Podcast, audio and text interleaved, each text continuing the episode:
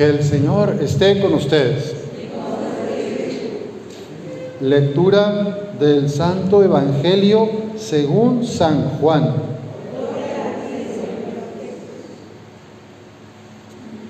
En aquel tiempo preguntó Pilato a Jesús, ¿eres tú el rey de los judíos?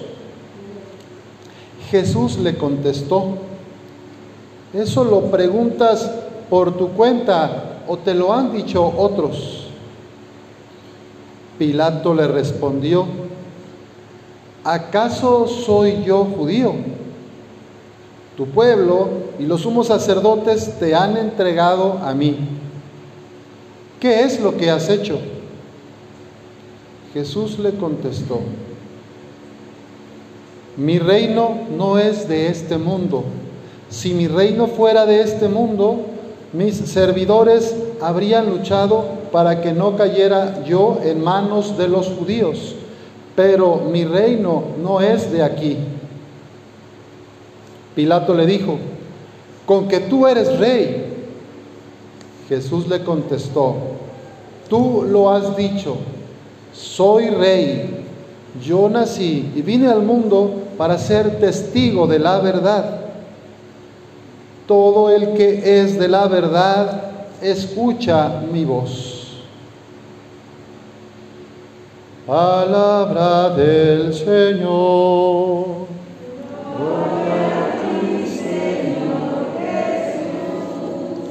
Podemos sentarnos para hacer una reflexión juntos de esta palabra.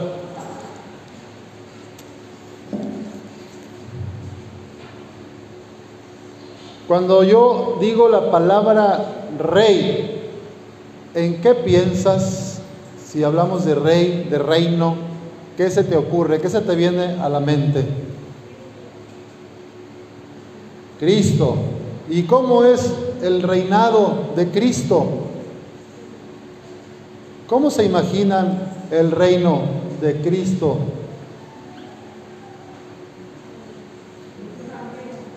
¿Va a haber ángeles? ¿Qué más va a haber? ¿Ustedes creen que reina Cristo hoy en nuestro barrio? ¿Ustedes creen que reina Cristo en la laguna? ¿Y por qué no creen que está reinando? ¿En, qué se nota que no está Cristo reinando? Hay mucha violencia, hay injusticias. ¿Qué más vivimos como pueblo de Dios? Hay mucha pobreza, enfermos, enfermedades, hombres y mujeres a veces solos, ya mayores.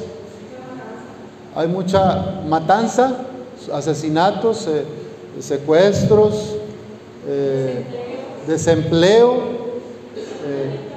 Estamos en uno de los países con más desapariciones. En lo que va del sexenio parece que arriba de 50 mil desaparecidos. Abandono de ancianos. ¿Qué, ¿Qué es lo que pasa? Que Cristo no reina. ¿Por qué creen que Él no está reinando? Que ya me dijeron los síntomas, eso son lo que pasa. Pero todo eso que acabamos de decir, ¿de dónde viene? Del mal espíritu, ¿sí? Y que se va apropiando de quién? De nuestros corazones. Y le podemos llamar egoísmo, le podemos llamar mentira, le podemos llamar rencor, odio, ¿qué más? Ambición. Cuando este viernes pasado el señor obispo vino a confirmar a nuestra parroquia de San Judas, vino a, confirmar a 43 jóvenes, jóvenes entre 15 y 20 años, que libremente, después de nueve meses de preparación, quisieron confirmarse en su fe católica. Ellos al venir, ¿qué es lo que están queriendo? Que Cristo reine en sus vidas, que Cristo sea el centro de su vida. A mí me llenó de esperanza ver a los 43 jóvenes con sus padrinos, papás, el templo, la parroquia de San Judas lleno, total. Entonces, en medio de tanta pobreza, injusticia, violencia, ¿hay signos del reino de Dios? ¿Sí o no? Sí, este es un signo. Ustedes mismas, ustedes mismos que están aquí hoy sentados, si vinieron a escuchar la palabra y quieren comulgar el cuerpo de Cristo, ¿es signo del reino de Dios, sí o no? Ustedes son una prueba ustedes son también testigos de la verdad, que es Cristo. A mí me emociona que aunque parece que lo malo va ganando terreno, siempre hay personas como ustedes que están dando la lucha por Cristo Rey en tu casa, en tu barrio, en tu trabajo. Ustedes están siendo intentando ser testigos de la verdad. Por eso es bueno que se sigan alimentando de este cuerpo, de este pan del cielo, Cristo Eucaristía. Y yo quisiera preguntarles, cuando, fíjense, cuando Pilato le pregunta a Jesús, con que tú eres rey, y Jesús le dice, tú lo has dicho, soy rey. Yo nací y vine al mundo para ser testigo de la verdad. Todo el que es de la verdad, escucha mi voz. Si tú escuchas la voz de Jesús, el buen pastor, vas a vivir en la verdad. Si yo quiero ser transparente y auténtico conmigo mismo y con los demás, estoy siguiendo al maestro. Pero ¿cuál es la cultura que nos toca vivir? ¿Cuáles son las grandes mentiras o engaños de la cultura actual, de este mundo capitalista? ¿Cuáles serían para ustedes las grandes mentiras que están engañando y confundiendo a todos los jóvenes, a sus hijos y sus nietos? Díganme tres mentiras o dos. A ver. La droga, pensar que consumiendo una sustancia vas a sentirte mejor y va a mejorar tu situación personal excediéndote en el consumo de alcohol o otro tipo de drogas más fuertes, ahí hay una gran mentira. Las redes sociales, en el abuso también de las redes sociales, está la mentira de que teniendo muchos amigos y que me den muchos me gusta, voy a estar más feliz, voy a ser más importante. Pero ¿de qué me sirve si con los que vivo y los vecinos de al lado y de enfrente estoy peleado? estoy con rencor, estoy aislado. Si no conozco a nadie de los que están por ahí en el telefonito, en realidad están, ¿verdad? Es otro engaño. Estar conectado y supuestamente muy amigo de gente que nunca he visto y estar lejano de la gente con la que vivo y convivo todos los días. Gran, muy buena. ¿Qué otra mentira tiene el mundo actual? Para todos. Yo tengo aquí una, miren, el consumismo, el pensar que comprando y teniendo cosas materiales voy a ser feliz o voy a ser más importante. Otra gran mentira del tiempo, del, que no es tan nueva, ¿eh? ya tiene tiempo. Pensar que la riqueza y el poder me van a hacer más importante o tendré más prestigio. Otra gran mentira. ¿Y qué es lo que nos enseña Jesús? La verdad de Jesús, ¿cuál es? La humildad. Hacernos uno con los demás. Ser servidores. No ponernos de patrones ni de dueños, sino unirnos a la comunidad y trabajar como hermanas y hermanos. Otra gran mentira de nuestro tiempo son las ideologías ideologías que van contra el reinado de Cristo, pues está esta del consumismo, pero también está las dictaduras. Cuando surge la fiesta de Cristo Rey del Universo, en el año 1925 el Papa Pío la proclama, inspirado en los mexicanos y las mexicanas que gritaban y proclamaban públicamente su fe. Viva Cristo Rey.